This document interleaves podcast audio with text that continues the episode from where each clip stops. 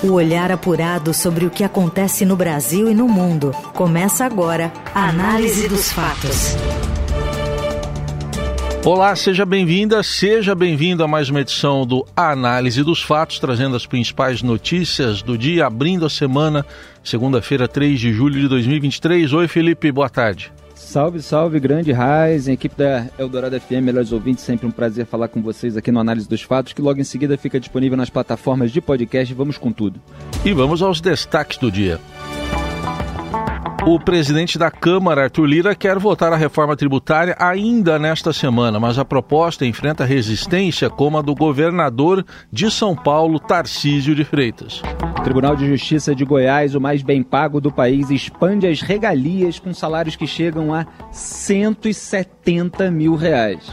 E ainda, quem são os petistas do Centrão e o adiamento do depoimento do ex-ajudante de ordens de Jair Bolsonaro à CPMI dos atos golpistas. O que acontece no Brasil e no mundo. Análise dos fatos. O presidente da Câmara, Arthur Lira, pretende colocar a reforma tributária em votação até sexta-feira, mas a proposta enfrenta resistência de governadores.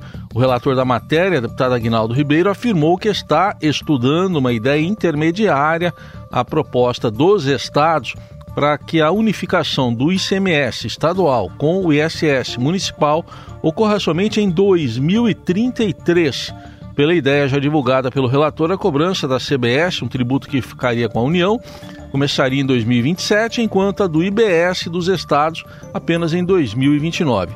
Os estados argumentam que se houvesse o, que se houvesse o ajuste, a União não precisaria bancar um fundo de compensação a empresas que hoje têm incentivos fiscais. Dessa forma, o IBS poderia entrar em vigor em 2026, mas com uma, uma alíquota simbólica de 1% como teste e convivendo com o ICMS e o ISS até 2033. Uma proposta do governador de São Paulo, Tarcísio de Freitas, sugere que os recursos do Fundo de Desenvolvimento Regional a ser criado com a mudança nos impostos seja repartido de acordo com o número de pessoas atendidas pelo Bolsa Família no chamado Cadastro Único, o CAD Único do governo federal. A pretensão de São Paulo é apoiada pelo governador do Rio de Janeiro, Cláudio Castro, que também criticou a ideia dos estados do Norte e do Nordeste de excluírem as unidades mais ricas do país do fundo. A divisão dos recursos desse fundo bilionário, que será financiado com recursos da União, é um dos temas que emperram a reforma tributária neste momento. O governo federal propôs aportar valores anuais crescentes nesse fundo, que começariam com 8 bilhões em 2025 até chegar a 40 bilhões de reais por ano em 2033.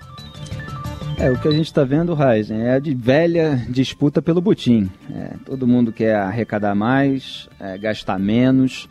É, então, o governo de São Paulo veio com essa proposta. Vale a pena a gente ter uma dimensão é, em, em, valores absolutos, né? porque o governo calculou que por essa métrica é, que está sendo proposta lá no Congresso Nacional, São Paulo receberia 262 milhões de reais em 2029, né? que é o ano de início da projeção e 1 bilhão e 300 milhões de reais em 2033, é, quando o fundo já estaria funcionando a toda. É, só que por essa fórmula que leva em conta os beneficiários do Bolsa Família, como propôs o governo do Tarcísio de Freitas, São Paulo receberia 1,16 bilhão de reais em 2029 ou seja, muito mais é, do que pela conta que está sendo feita no Congresso, e 5,84 bilhões de reais em 2033. É, então você é, tem aí praticamente um aumento de cinco vezes o valor. São Paulo, obviamente, quer é, ter mais dinheiro. Agora, é uma proposta que, ao mesmo tempo, é um meio termo, uma solução intermediária em relação àquilo que já foi defendido pelo é, Eduardo Leite, governador do Rio Grande do Sul, que fez uma proposta baseada no critério é, populacional, e aí São Paulo poderia receber muito mais. Então, é, existe uma proposta na mesa em que São Paulo receberia uma fortuna, o Tarcísio está dizendo, olha, eu tô, é, não estou querendo receber isso tudo, não precisa também. Por essa aqui, que leva em conta os beneficiários do Bolsa Família, a gente recebe o razoável. Agora, essa que está no Congresso Nacional, São Paulo acaba muito prejudicado. E o que eles estão é, tanto Tarcísio de Freitas quanto Cláudio Castro, governador é, do Rio de Janeiro, é que nesses estados também existe pobreza. É, inclusive no estado mais rico da federação, que é, é São Paulo.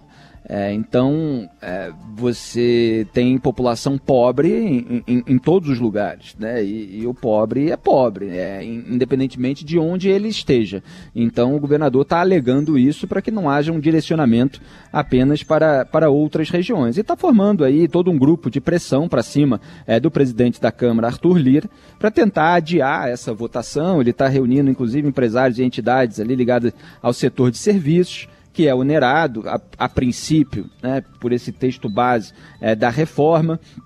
É, então é um, é um setor que é crítico dessa reforma, ele está unindo todo o apoio necessário é, para conseguir mais tempo de discussão para ver se se destrava é, esse tipo de, de ponto que ainda está em debate. Eu acho até engraçado, muitas vezes as pessoas alegam, olha, mas a reforma tributária está sendo discutida há muito tempo. De fato, é, o Brasil precisa simplificar é, os impostos, como já fizeram décadas atrás a, a França, a Dinamarca é, e outros países. O Brasil está atrasado aí em relação a, a, a, quase que 150 países. É, só que o fato de você discutir por muito tempo não quer dizer que esses pontos de dissonância já foram resolvidos. Então eles estão tentando solucionar isso. Arthur Lira, obviamente, querendo aprovar isso para ganhar cacife junto ao governo, é, no momento em que o Centrão quer é, o Ministério da Saúde, ele quer imprimir uma marca ali, como Rodrigo Maia fez com a aprovação da reforma da, da, da Previdência em 2019, o antecessor dele é, no cargo, ele quer desviar o foco das investigações da Polícia Federal que atingiram os seus aliados e aparece agora até o nome dele ali em lista de pagamentos. Então há interesses políticos e econômicos e vamos ver o que, que vai sair desse bolo. Uma reportagem do Estadão conta quem são os petistas do Centrão, deputados do PT fiéis ao presidente da Câmara, Arthur Lira. A apuração é do Daniel Vetterman. Boa tarde, Vetterman. O presidente da Câmara, Arthur Lira, passou a contar com um grupo de aliados dentro do PT para conseguir suas demandas junto ao governo Lula. São os chamados petistas do Centrão. O grupo inclui o líder do governo na Câmara, José Guimarães, o líder do PT na Casa, Zeca Disseu, e outros parlamentares como Washington Cacá, Zé Neto e Reginaldo Lopes. Todos rejeitam o apelido e dizem que trabalham pela governabilidade do presidente no Congresso. Agora, a principal demanda de Lira, que conta com os petistas do Centrão, é a troca da ministra da Saúde. A pasta é comandada pela cientista Nízia Trindade, o grupo de Lira quer colocar o deputado licenciado Dr. Luizinho, atualmente secretário estadual de Saúde no Rio, no cargo. O plano de Lira é considerado difícil nos bastidores, ainda mais após investigações da Polícia Federal cercarem o deputado alagoano. E a demanda do Ministério da Saúde só deve ser tratada por Lula a partir do segundo semestre desse ano. Outro projeto que tem interferência dos petistas do Centrão é a reforma tributária. O coordenador do grupo de trabalho que elaborou a proposta, Reginaldo Lopes, do PT de Minas Gerais, já avisou que o texto deve ser aprovado não conforme os desejos do governo federal, mas sim de acordo com os interesses do Congresso Nacional.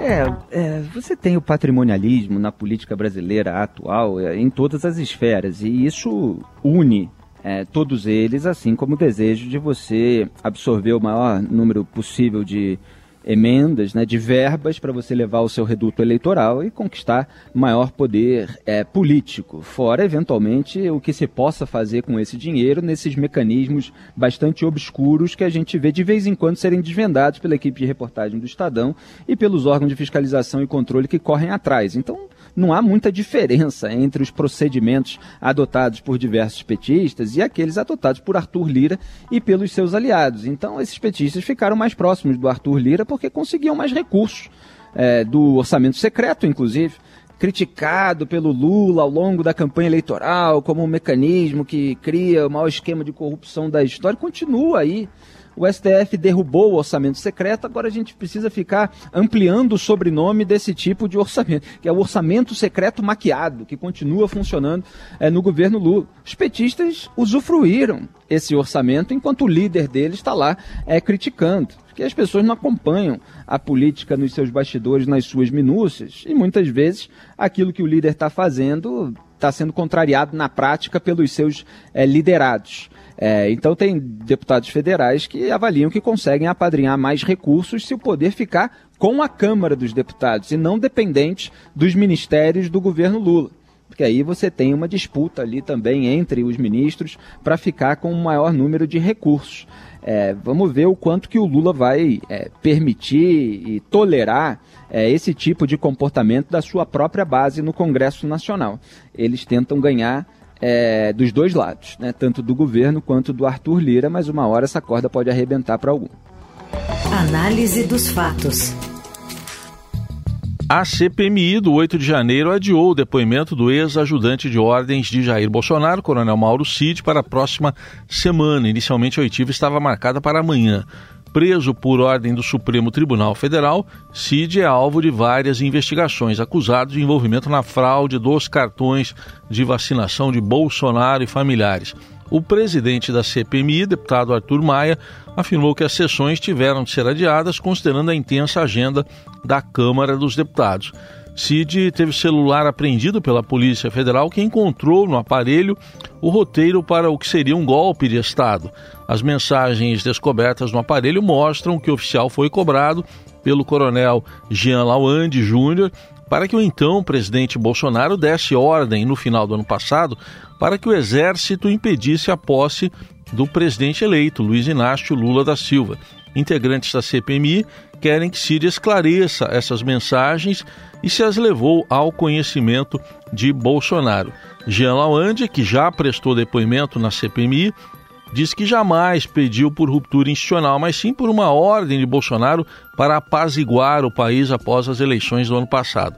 Cid também fazia parte de um grupo de WhatsApp com a presença de outros militares que discutiram a possibilidade de um golpe ser aplicado para impedir a posse de Lula. É, o Coronel Lawande é aquele sobre quem eu comentei na semana passada, que alternou ali um meia-culpa parcial, falando, ah, essa mensagem foi infeliz quando citei o Exército, com um se fazer de absolutamente sons, é, dizendo que não, só queria que o Bolsonaro dissuadisse aquelas pessoas, etc. É claro que não era aquilo.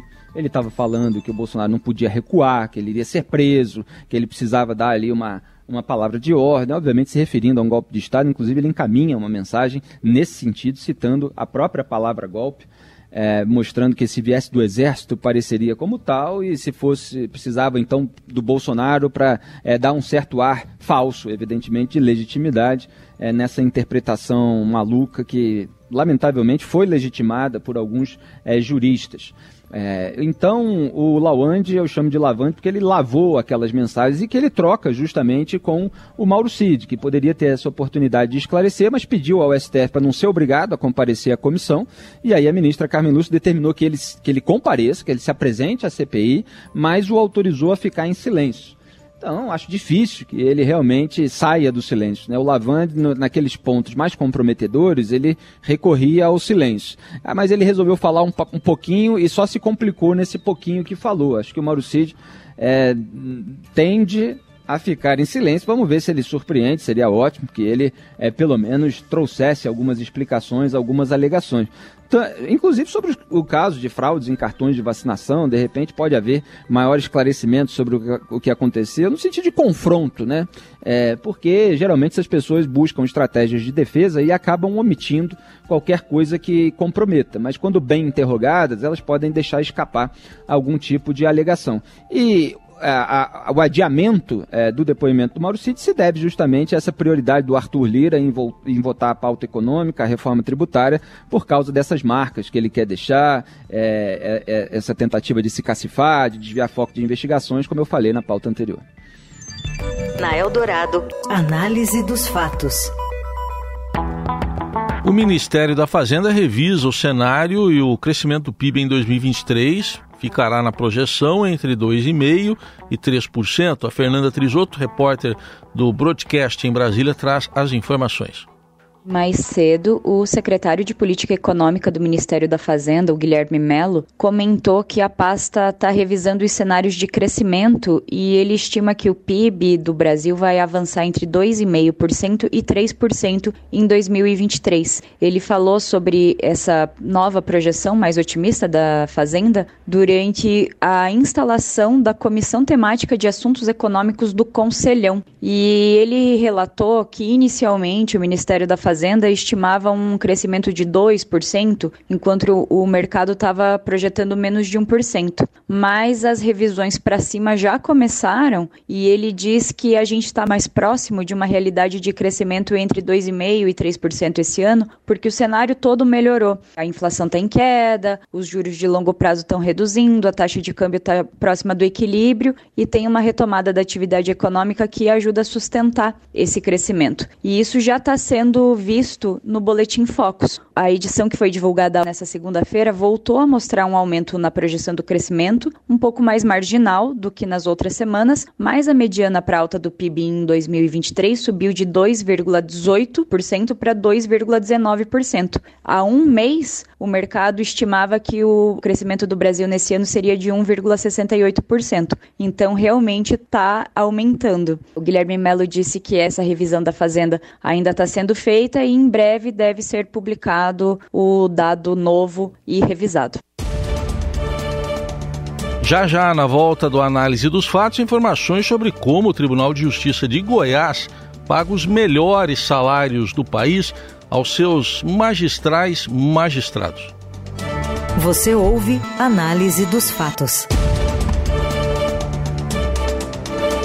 Uma apuração do repórter Tássio Lohano, Estadão, aponta que magistrados do Tribunal de Justiça de Goiás são mais bem pagos do país. Apesar do limite constitucional de R$ 41.600, os juízes goianos têm multiplicado seus salários e recebido até 170 mil reais líquidos todo mês, em razão de uma série de penduricalhos e regras específicas do Estado.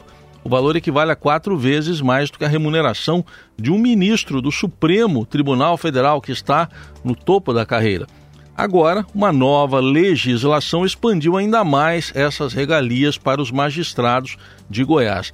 A pedido do presidente do Tribunal de Justiça goiano, Carlos Alberto França, a Assembleia Legislativa do Estado aprovou e o governador Ronaldo Caiado sancionou em março uma lei que transforma gratificações de cargos e funções comissionadas em verbas indenizatórias e, portanto, permite que os valores sejam pagos acima do teto remuneratório e livre de imposto de renda.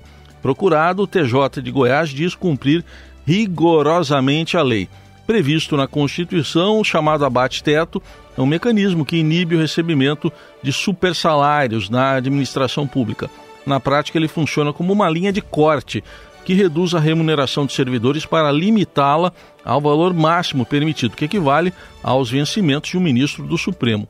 Verbas indenizatórias não entram no limite, como o auxílio moradia indenização de férias, entre outros. É, lembrando que o, o teto constitucional, que é o salário do ministro Supremo, pelo menos a, até aí o final do ano passado, está em 39 mil e quase 300 reais, 39.293 reais e 32 centavos, pelo menos era assim que estava é, da última vez que, que eu vi. É, e o sujeito poder ganhar até 170 mil reais líquidos, obviamente é uma aberração completa. E aí Augusto Ares aproveita, fazia aquela média também com ministros da, do Supremo Tribunal Federal. Olha só que absurdo, os caras aqui ganhando acima de vocês, né? É, ele diz assim, abro aspas, é inadmissível a elaboração de leis imorais cujo propósito seja privilegiar alguns poucos indivíduos. Benesses dessa natureza, aliás, costumam ter destinatários certos e determináveis, o que ademais implica contrariedade ao princípio da impessoalidade. Fecha né, Nessa hora, o princípio da impessoalidade aparece quando tudo é muito público, é muito é, escancarado, é, e é, privilegia um tribunal em detrimento de outros que ficam limitados àquele teto, aí você tem esse tipo de ação da Procuradoria-Geral da República. Né? Curiosamente, PGR, o STF, quando se trata dos esquemas envolvendo políticos, vem tudo com aquela tese de que a política está sendo criminalizada, né? quando são os esquemas obscuros. Eu gostaria que houvesse esse rigor e essa severidade em ambos os casos. Não estou falando para não haver nesse. A minha posição é sempre essa em relação a tudo. Quer dizer, é, é, é, é para ser rigoroso assim, tá certo nesse caso. Tá errado é nos outros. Agora, o que você vê aí, por exemplo, de manobra, essa lei que transforma gratificações de cargos e funções comissionadas em verbas indeniza indenizatórias. E aí, por causa disso, permite que esses valores sejam pagos acima do teto remuneratório e livre de imposto de renda. Isso é puxadinho. Isso é manobra, foi sancionado pelo governador Ronaldo Caiado. E é preciso ver também o quanto os políticos gostam é, de afagar membros de tribunais. Porque não só ganham popularidade com servidores, etc., mas também é, você pode ter ali uma simpatia. Né? Tribunais julgam causas muitas vezes de interesse do governo. É, então há uma tendência, inclusive no Congresso Nacional, de se aprovar é, determinadas medidas que são de agrado é, de, de magistrados. Ah, é, penduricalhos é um, é um tema já bastante comum, sempre visto de maneira crítica por aquelas pessoas que defendem é, um certo rigor no trato das contas públicas. Né? Tomara que essa indecência seja abolida. Na Eldorado, análise dos fatos. No esporte, está dando o que falar uma declaração do auxiliar técnico de Abel Ferreira no Palmeiras. De acordo com ele, o, o João Martins, é mal para o sistema o Palmeiras ganhar dois anos seguidos. Fala, Robson Morelli. Olá, amigos. Quero falar da repercussão que está tendo a frase do interino do Palmeiras, João Martins, dizendo que o futebol não queria que o Palmeiras ganhasse suas partidas e se faça campeão. Nós entendemos que o futebol brasileiro passa a imagem que é o futebol mais competitivo do mundo. Porque ganham vários, mas ganham vários porque muitas vezes não deixam os melhores ganhar. Que foi mais uma vez o que se passou hoje. Nós entendemos que é mau para o sistema Palmeiras ganhar dois anos seguidos, mas se virmos em todo o mundo, em toda a Europa, há sempre dois, três que ganham sempre, porque são os melhores, trabalham para ser os melhores dia a dia, que é o que nós fazemos. Não vale a pena amanhã ter o presidente a mostrar frames e a parar a imagem quando lhe dá jeito, para justificar incompetência e erros grosseiros. A declaração pegou muito mal depois do empate por 2 a 2 com o Atlético Paranaense no fim de semana. A CBF se manifestou duramente contra o auxiliar do Abel Ferreira, com palavras fortes. Ele falou de esquemas, ele falou de um sistema, ele falou que tem muita gente trabalhando para que o Palmeiras não seja campeão. Disse mais, o futebol brasileiro não é visto na Europa por causa, entre aspas, né? Não usou essa palavra, mas desta bagunça da arbitragem. E a CBF chamou suas declarações de um desfile de grosserias. O lance ali da expulsão ou não do jogador do Atlético Paranaense foi mostrado na TV, a revisão foi feita, o árbitro marcou o pênalti a favor do Palmeiras. No meu modo de ver, ele deveria sim ter sido expulso. Foi um erro sim da arbitragem, mas nada justifica o que falou o auxiliar do Abel, levantando a possibilidade de um complô contra o Palmeiras. O próprio Abel Ferreira já havia dito isso lá atrás, né? Que muita gente não queria que o Palmeiras ganhasse as competições. Isso é ruim porque joga o torcedor do Palmeiras contra todos os outros, contra a competição, contra a CBF, contra a arbitragem arbitragem. A nota fala bastante coisa, mas termina dizendo o seguinte, que a CBF vai encaminhar o vídeo contendo as declarações do profissional do Palmeiras ao presidente do STJD para que ele revele qual seria, entre aspas, o esquema ou sistema no futebol brasileiro que não permite que o melhor vença. Vai ter punição, vai ter julgamento, o Palmeiras pode sair prejudicado disso ainda em relação ao seu auxiliar da comissão técnica. É isso, gente. Falei, um abraço a todos valeu. É, a questão é que ele não tem um elementos suficientes para apontar um complô contra o Palmeiras. Ele se tem uma crítica pontual a uma arbitragem, ele tem que apontar essa crítica com base numa argumentação. É assim que se faz. Agora, tá na moda esse negócio de posar de vítima de complô é, sem uma argumentação, argumentação técnica suficiente. É assim na política. O lulismo fez isso, o bolsonarismo fez isso, e a gente vê é, isso se espraiar aí por outros setores da sociedade também. É, quando eu ouvi essa declaração, é mal pro sistema, o Palmeiras ganhar dois anos seguidos, eu achei que ele estava falando sério, coisa que eu falo brincando quando o Flamengo perde, né?